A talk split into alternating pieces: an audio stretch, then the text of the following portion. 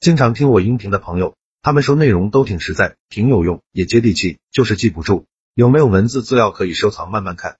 为了方便大家，我刚开了一个公众号，名字就叫做说话细节。公众号计划更新两篇文章，一篇是反驳他人的十四个技巧，另一篇是如果你的嘴很笨，逼自己做十件事，非常值得反复阅读。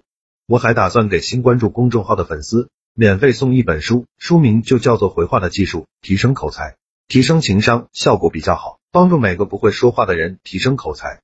回到今天的话题。高情商特征十条一，没有人的原生家庭是一点问题都没有的。遇到原生家庭不太健康的人，不要戴有色眼镜，他们能走到今天跟大家差不多的境地，一定付出了超于常人的东西。二，拒绝的时候能多快就多快，答应的时候能多慢就多慢。三，不要觉得对方跟自己关系好，就把吃饭的钱都借出去。四，饭桌上学会看眼色，杯子空了立马满上，做主位的人没动筷子。咱也别动，青菜转一圈没人吃的话，咱也别先吃。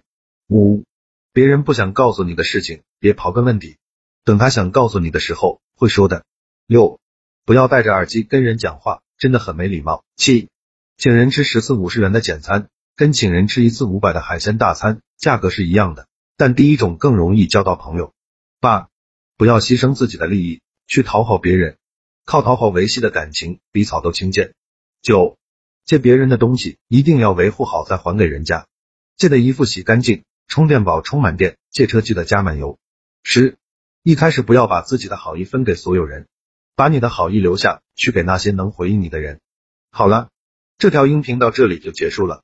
想看文字版的文章，去我公众号说话细节就可以慢慢看了。最近更新两篇干货，一篇是反驳他人的十四个技巧，另一篇是如果你的嘴很笨，逼自己做十件事，非常值得反复学习。